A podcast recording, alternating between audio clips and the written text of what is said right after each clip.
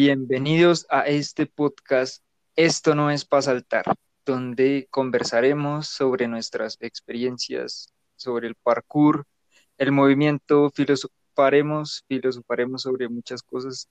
Estamos con Frank y con Harold para hablar de todos estos temas. Entonces. Hey, hola. Bienvenidos. Y Frank. Uy, qué man tan contundente ese Harold. Bienvenidos. Bueno, bienvenidos todos a este podcast. Entonces, la última vez habíamos hablado sobre el parkour en las calles, sobre cómo vivir del parkour, etcétera. Eh, Harold y yo estábamos hablando sobre una película que se llama Mid, Mid 90s, que es sobre skate, y hablan sobre la cultura de el parkour y la relación que tiene, sobre todo la relación que tiene es en la manera en que habitan la calle, que es encontrar retos, ir a buscar retos. Aunque me parece que esta película no se centra tanto como en el movimiento, sino más en lo, en el aspecto de la experiencia, de lo social, político, podría decirse de alguna manera. Y como eh, el skate puede ser una escapatoria para estas personas. ¿Qué opina usted, Harold, que vio la película? Eh, Sí, es digamos que, que muestra distintas perspectivas, pero la que pude ver más clara fue la perspectiva social, eh, la, influencia, digamos, del skate en la vida de las personas y pues pude relacionarlo con, con el parkour en, en, muchas cosas porque eh, en la película vemos un, cambio de vida de, de cuando el pelado eh, empieza a montar y y lo, lo, relacionaba con el parkour porque muchas veces cuando uno empieza a entrenar es ese cambio eh, con los amigos que uno conoce, digamos, eh, por poner un ejemplo, el, el, podcast y las, ya ustedes dos los conocí, fue por el parkour. En la película se mostraba esto, como el círculo social de, del man fue, fue, influenciado por el, por el skate y las cosas que hacía. Entonces eso me pareció interesante, que una decisión, no sé, cómo hacer parkour, eh, jugar fútbol, montar tabla, eh, en algo tan grande como el círculo social y las personas con las que uno se va a relacionar durante mucho tiempo. Y ya. ¿Usted qué opina, Frank? Aunque no la haya eh, visto. No, yo, yo, no la he visto, pero. Pero chimba de película. Pero, pero severo, hablen. Ah, no, mentira. no, pero sí me recuerda mucho una película. De hecho, estaba acá justo, no recordaba el nombre, pero es una película que me gustaba muchísimo, justamente de Skate también, cuando yo estaba más pelado. Eh, acabé de buscar y el nombre se llama Los Amos del Dogtown o Dogtown y cuenta la historia de, de, cómo los pelados, básicamente de cómo nació el skate.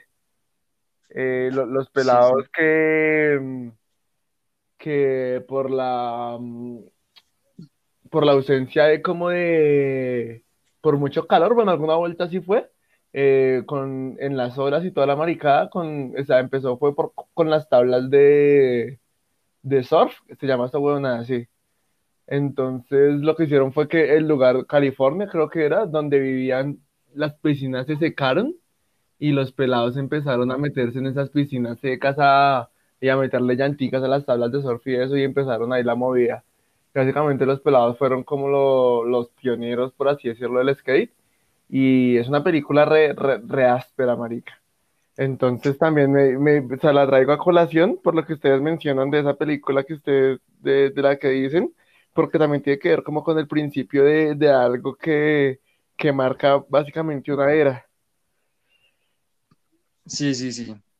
Yo también estaba pensando en algo y es que en todo esto hay algo implícito y es el buscar constantemente retos, buscarse uno problemas, porque digamos en la era moderna, en la época en, en la que habitamos, todo trata es de quitarnos, de quitárnoslos, de facilitarnos, por ejemplo, el buscar la comida, el eh, tener un trabajo, eh, una pareja hasta allá, usted, eh, todo por internet, todo muy fácil, todo se va dando. Y eso siento que le quita sentido a la vida, porque para mí lo que le da sentido es usted enfrentarse a cosas que siente que están por encima suyo. Y, es, y ahí viene ese sentimiento de el peligro, por decirlo así, de el reto de estar algo que lo supera a usted, que va más allá de sus límites mentales y hasta físicos a veces. Y ahí es cuando uno encuentra la trascendencia como ser humano. Incluso creo que personas que vivieron en la guerra o han vivido vidas muy duras tienen como, no sé, una manera de ver la vida más profunda, como que su vida es más, más rica, tiene más, no sé, tal vez valores o experiencias que les enseñan más cosas, cosa que creo que no sucede tanto, digamos, la gente no se arriesga ahora mucho a, no sé, tener hijos, porque es una responsabilidad muy grande, o asumir algo, asumir lo que sea, asumir responsabilidades. Creo que en, cierta parte la gente va a estos deportes es por eso, porque tiene que asumir sí, una, una responsabilidad y se enfrenta a cosas que son difíciles. ¿Qué opinan ustedes? Yo sí la vez digamos, hablando bueno, en ese sentido, hablando de, de la facilidad, eh, la facilidad, eh, a, pesar de que vivimos en, en, en, este momento, las cosas son mucho más fáciles, eh, hablando de, de, digamos, de, en cuanto a, a, las redes y el Internet, facilitan muchas cosas como la información, conocer gente, conocer lugares, incluso esa facilidad produce desinterés, me parece a mí. Y, ese, y, ese, y esa cantidad de información o, de, o de, cosas fáciles que se pueden conseguir eh, hacen que, nos, que se vuelva hasta hostigante. Y en, el parkour encuentro, eh, hablando del parkour, me parece que es todo lo contrario porque es una búsqueda constante eh, por lo que es tan nuevo. Es muy reciente, a pesar de que han pasado varios años, es muy reciente. El camino aún se está descubriendo y aún hay mucha, y eso me parece interesante, como que no está el, o sea, no, es, no, es, no quiero decir que sea lo más difícil, pero no, no está el facilitismo, sino eh, es un camino a descubrir aún. Aún me parece que hay muchas cosas por descubrir y eso le agrega mucho interés. ¿Qué piensan? ¿Qué piensa Frank? Sí, pues yo antes de, comentar lo que dijo Harold, eh, retomo lo que estaba diciendo Aldana hace un rato y es que eh, lo, de, lo de crearnos problemas. Eh, hace un tiempo leí una imagen de tantas maricadas que uno ve en las redes que decía que los tiempos difíciles hacen, hacen como personas fuertes, ¿sí? Y pues los tiempos relajados como son los que está describiendo Aldana, pues eh, todo lo contrario, hacen como las personas más facilistas, más relajadas, más débiles, ¿sí? Entonces, em, es bueno comentar, digamos, lo que está pasando en estos momentos. Ustedes saben que estamos en un momento de pandemia, entonces yo creo que se le puede definir a estos momentos como tiempos difíciles y ahí es donde entramos nosotros, porque básicamente nosotros eh, no, no de manera consciente o, de pronto sí, pero hemos entrenado como para eh, este tipo de situaciones. O sea, no me refiero físicamente, porque pues que puede, que puede hacer el parkour físico por la pandemia en esos momentos.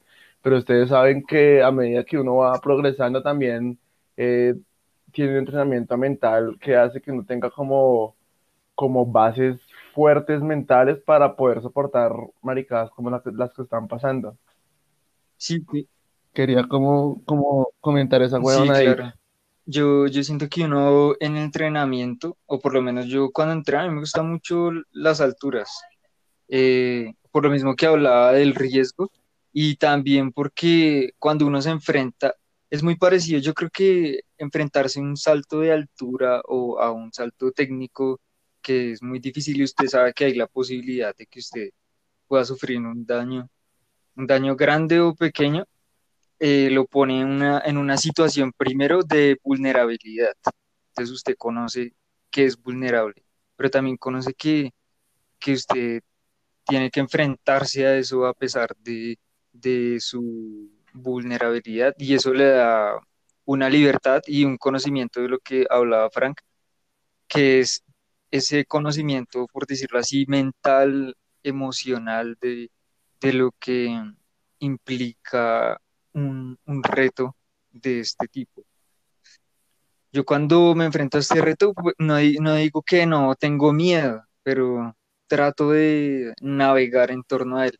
Y es muy, parece muy irónico, pero lo que uno trata de hacer es, es ser consciente del miedo, pero no sentir miedo, porque entre más uno siente el miedo, el miedo se transforma en pánico y el pánico no lo deja a uno actuar o reaccionar de la mejor manera. Entonces, yo lo que pienso en una situación mental es relajarme lo más que pueda y cuando estoy relajado puedo fluir y realmente enfrentar eso. Pero creo que sí es importante presionarse a hacerlo, o sea, buscar esas situaciones en las que, o que hayan personas que también lo presionen, aunque es difícil encontrar el punto medio, porque puede que alguien lo presione a usted y usted no esté lo suficientemente preparado. Entonces, entonces estaba hablando sobre la necesidad de enfrentarse a dificultades. Y en esto también creo que juega un papel principal la disciplina, pero no esa disciplina de ser muy bueno durante un mes y dejarlo tres meses y otro mes volver y ser bueno y dejarlo un año y volver después eh, otra vez con todas, sino una disciplina que viene con algo que se llama constancia. Yo creo que incluso una persona que enfrenta retos de una manera constante que no son tan grandes puede avanzar más que una persona que es disciplinada y tal vez entrene muy duro, pero entrena con periodos de tiempos muy grandes. Y de hecho hay toda una teoría en torno al entrenamiento físico que se llama la supercompensación, que son los picos de entrenamiento y cuando usted deja de pasar esos picos de entrenamiento que van desde em, el entrenamiento eh, el, entrenamiento fuerte, el descanso, el reposo y volver a entrenar, tienen unos periodos reglamentados, pues no reglamentados, sino unos periodos eh, clave de, de, tiempo para que se pueda progresar de la manera correcta. Entonces, la misma búsqueda de los problemas son así. Si usted no puede afilar su movimiento, no puede afilar su técnica, no puede afilar eh, los retos que, puede, que va a afrontar si no está constantemente buscando formas creativas o nuevas formas de, mejorarse a usted mismo y mirar las cosas con otra perspectiva. ¿Qué piensa usted, Harold? Eh, sí, es verdad, y ya que ustedes tomaron el, tema, tocaron el tema mental del entrenamiento, eh, pues anteriormente, me, me parece chévere hablar de, de que a través del parkour uno se devuelve una persona un poco más segura. ¿Por qué? Porque todo el tiempo estamos tomando decisiones. Todo el tiempo, eh, aunque, no, aunque no lo, aunque así no lo quisiéramos, es eh, ah. hacer un movimiento, está lleno de decisión y de, creer en uno mismo. Y eh, respecto a la disciplina, pienso que, que sí, más que ser bueno, más que hacer saltos grandes, eh, hay que ser disciplinado y no solo en el parkour, sino en todo, en cualquier cosa que uno haga. Es como el secreto. El secreto que todos saben, pero que nadie, que pocos ponen en práctica. Pues no sé, Fran, ¿qué piensa? Fran, ¿puede hablarnos? Eh, hola. es, es jodo, es jodo porque la disciplina sí siempre, siempre es una constante, ¿no? Sea, no me refiero a que hay que ser constante, sino que la disciplina es una constante en todo. Es una constante en, lo que uno estudia, en lo que uno trabaja, en lo que uno practica, en lo que uno hace en sus tiempos libres, porque incluso hay que ser disciplinado hasta para lo que a uno le gusta, no necesariamente en el deporte. Pero yo siento, al menos eh, eh, a nivel personal, que yo hago tantas maricadas que ser disciplinado en una sola cosa se, se me dificulta un montón. Es decir, yo trabajo, estudio, escribo, leo, hago parkour, eh, también a veces intento como, eh, yo creo que ustedes saben como que estoy metido ahí un poco en el, en el cuento del rap, intento hacer como temas, grabarme. Entonces son como tantas maricadas que yo hago que, que como que mi, está súper bifir- bi- bifurcada mi mente.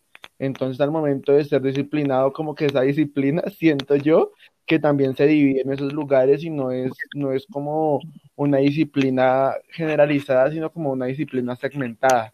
Entonces estoy disciplinado un poco en esto, un poco en esto, un poco en esto, pero entonces no tengo una disciplina total solamente en una de las cosas.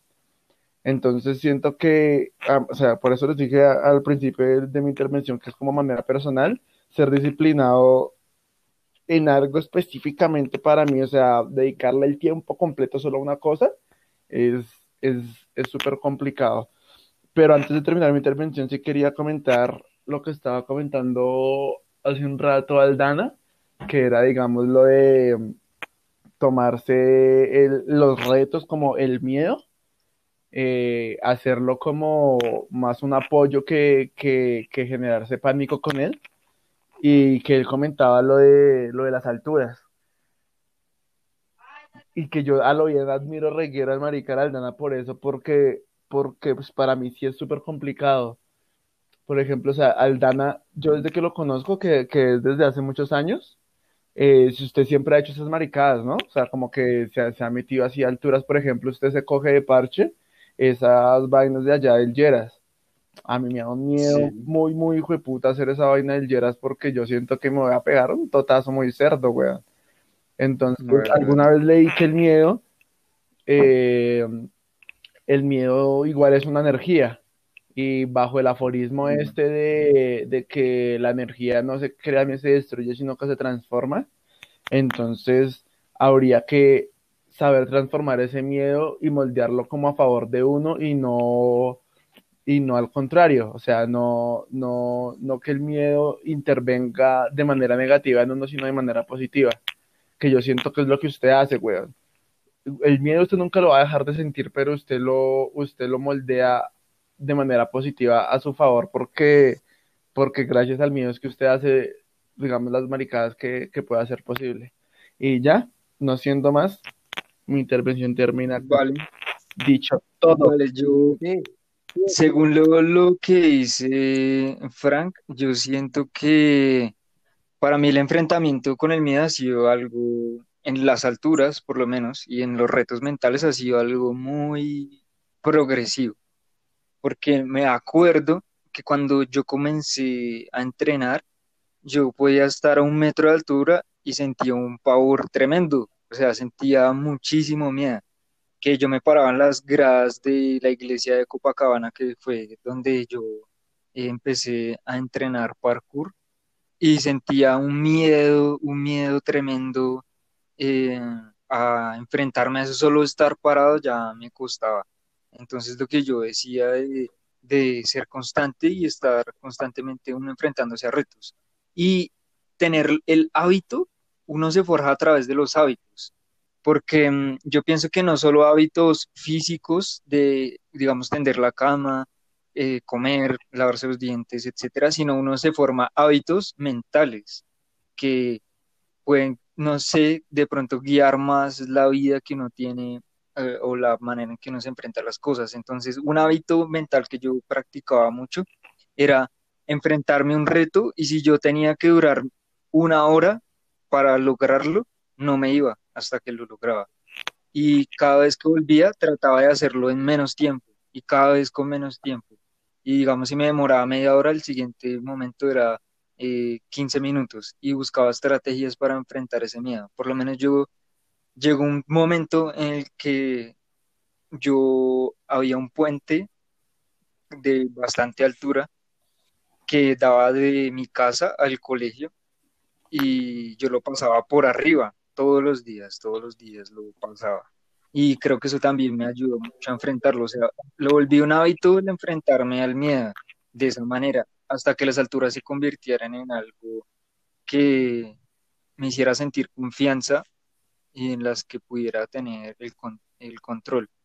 Siempre hay riesgo, claro, y la gente va a decir, pero, ay, usted se puede caer en cualquier momento y si tiene demasiada confianza, pero yo creo que peor que mm, asumir riesgos es no asumirlos, porque entonces usted se va a pudrir, usted va a estar en una situación estancada en la que usted no va a progresar hacia ninguna dirección. Sigamos, y eso funciona para todos. Si usted siente que es una persona tímida, pero no se enfrenta a hablar con otros, pero se siente una mierda por eso y nunca trata de superar ese miedo, así le dé muchísima pena, pues ¿cómo va a superar su pena? Si no se enfrenta al, sufrimiento de hacer el ridículo y darse cuenta que hacer el ridículo no importa, o sea, la gente lo va a olvidar. igual lo mismo es con cuando usted sale a entrenar y uno se expone mucho al ridículo porque de cierta manera usted está haciendo algo que, que no es normal, o sea, usted no es normal usted estar caminando y ver a alguien, verlo parado a 6, 7 metros de altura eh, caminando como si nada, es, es raro, ¿no? Es raro ver esa situación. Entonces uno está creciendo de muchas maneras en ese momento al exponerse, porque yo creo que es bueno el exponerse y ver, ver las cosas de esa manera. ¿Usted qué opina, Harold? Sí, hablando del, del entrenamiento progresivo, pues me hace recordar eh, cuando yo, pues también cuando inicié, que todas las cosas que veía que se hacían en el parkour las veía muy, muy imposibles, imposibles para mí, digamos, en lograrlas, porque igual, eh, era muy miedoso, aún soy muy miedoso, y, y creo que, que, lo que hizo que pudiera hacer las cosas que hago, que no nos, o sea, lo que creo que, que, que me ayudó para poder entrenar parkour fue esa disciplina. Eh, como que repetir lo que usted dice. Eh, yo, yo también trato de hacer eso mucho, de repetir las cosas que se me dificultan. Eh, a mí, por, por, ejemplo, algo tan, algo básico como el gato, eh, a mí se me dificultó un resto porque sí se me quedaban los pies y eso, y, y era un miedo, o sea, solo arriesgarme era, era un, un paso gigante. Y, y, y, era como, y fue un proceso muy personal, a pesar de que sí se hacía con gente del colegio y eso, fue un proceso muy personal, porque era como, voy a salir a, voy a salir a, a entrenar por mí mismo, a repetir hasta que lo logre. Entonces sí me doy cuenta que, que el parkour, a pesar de que es un riesgo, es un riesgo progresivo, no sé si así se pueda decir, es, es un camino, o sea, no es como que eh, la confianza se gane de un día para otro o el miedo se, se borre de un día para otro, sino hay que trabajar las cosas to todos los días.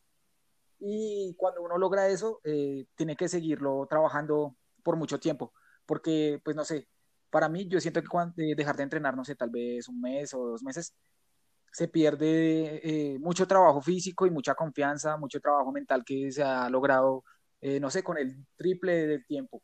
Con cuatro meses que se logró algo, se borra en un mes que uno se queda quieto. Entonces, sí, eso, eso he sentido yo. Y es más, más un proceso personal porque sí lo hace uno con amigos y la pasa severo, parcha reírse, que es bacano, pero a la hora de, de, entrenar es como una decisión propia, está lleno de decisiones propias de, de dejar la pereza, de decir, ah, como si me voy a parar y voy a salir a entrenar. Sí, sí, sí. Porque esa es otra parte, ¿no? Que a veces entra como la pereza, o ah, sí, y si salgo o no salgo. Eso he sentido yo. O, y pues sí, no sé, ustedes qué piensen. Frank. ¿Qué hacen? ¿Qué opinas? si, está, si está en este mundo. Ah, sí, sí, sí, sí, les está, estaba poniendo mucha atención, de hecho. O sea, digamos, eh, hay una cosa de que tengo que comentar de lo que dijo Harold, es que eh, yo siento que el miedo nunca se va, ¿no? Por más que uno entrene. O sea, de pronto uh -huh. uno aprende a controlarlo más, pero miedo siempre va a existir. O sea, sí, sí. Si, si, si, está eh, la situación que uno puede llegar a naturalizar algunos movimientos, ¿sí? Que pase el tiempo que pase, uno eh, pasa, va a pasar una barandilla de manera muy similar o igual que la pasó, digamos, si dejó entrenar por mucho tiempo. Pero, pero el miedo, el miedo sí, como lo mencioné hace un rato que estaba hablando de, de la disciplina, siento que el miedo también va a ser una constante. Y incluso el miedo, eh, yo creo que nos ayuda a progresar un montón. Que si no fuera, si no fuera por miedo, no haríamos las cosas, lo que dijo al principio de- del podcast Aldana. Sería todo tan sencillo que no tendría sentido hacer las cosas sin miedo. Vale. Yo creo que también el, eh, la disciplina juega como una arma de doble filo, en el sentido en que usted puede ser disciplinado para cosas que lo hacen hundirse más. Es decir, usted puede ser, usted puede tener una mente muy disciplinada para tener miedo, o sea, para meterse usted mismo pánico y estar en una situación y cada vez que vea un reto, no afrontarlo, darse, crear excusas y usted puede ser muy disciplinado para darse excusas, para no enfrentarse a ciertas cosas.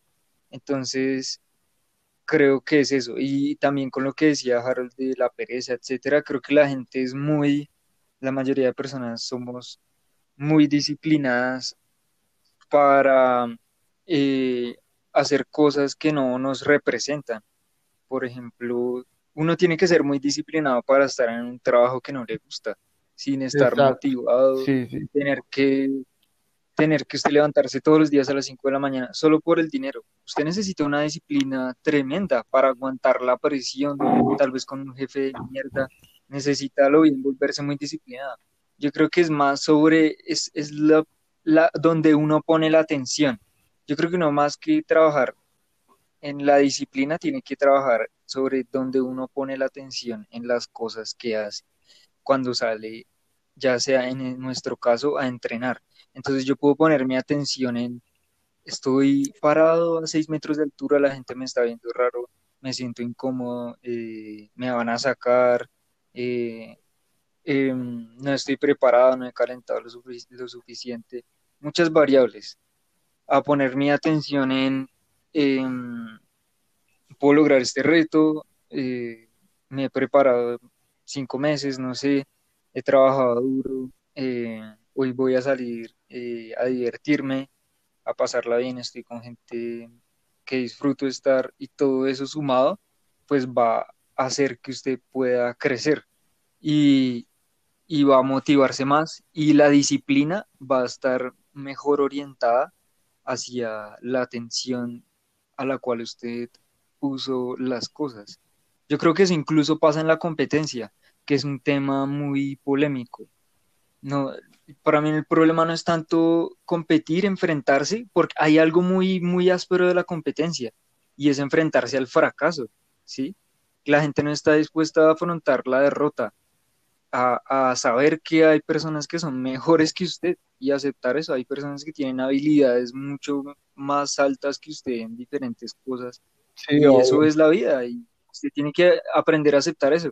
No competir y no enfrentarse a eso es, es para mí perderse de una de las partes de aprendizaje más Y grandes ahorita y es ese sufrimiento. Y, ahorita que usted menciona eso, weón, antes de que termine su intervención, sería bueno no, que, sería bueno que, no, igual solamente era un apunte ya, que, que este sea un tema para el, para, para el próximo podcast, la competencia en el, en el, en el Sí, sí.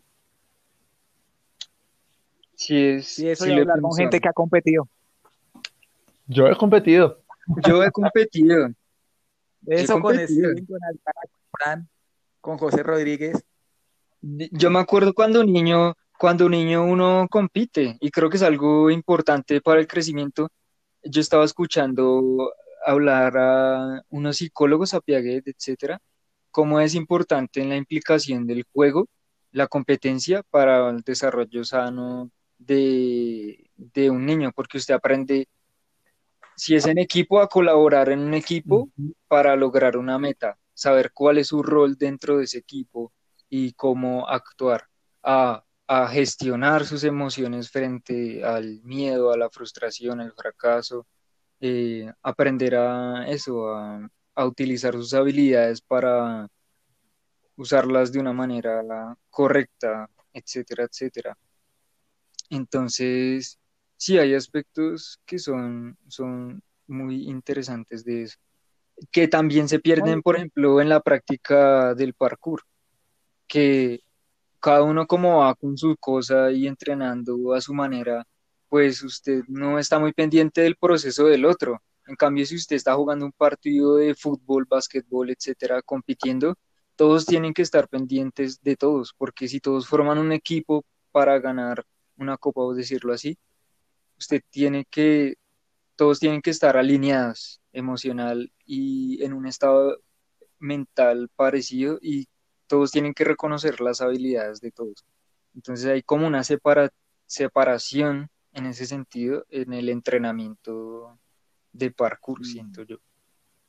¿Qué opinan sí, ustedes? es que, es que, digamos, yo desprenderse de, esa idea de competencia sería desprenderse de un modelo, del modelo en el que vivimos, porque constantemente en todo, en todo es, competencia, en un trabajo, pues cuando usted nomás hace una entrevista de trabajo, usted está compitiendo con otras 15 personas posiblemente, o no sé, o más tal vez.